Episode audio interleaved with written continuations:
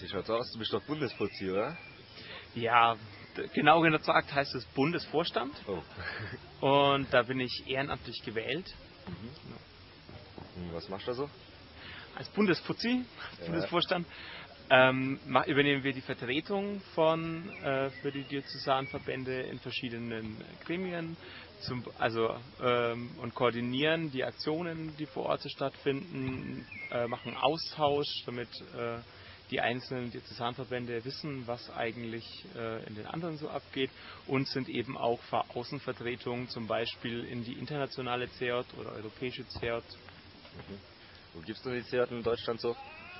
In Deutschland gibt es die CERT in 21 Diözesanverbänden und es ist eigentlich so der ganze äh, Westen von Deutschland, also der ganze äh, Westen und der ganze Süden.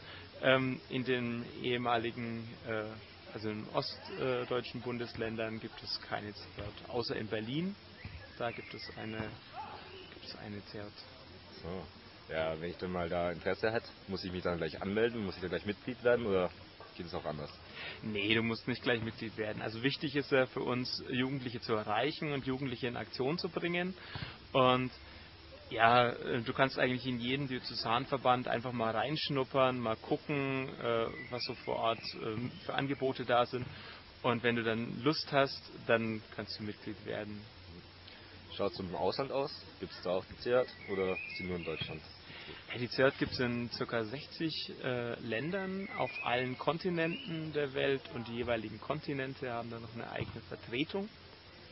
Und jetzt dieses Jahr im Oktober treffen wir uns in Indien zum Weltrat. Oh, cool. Danke. Bitte.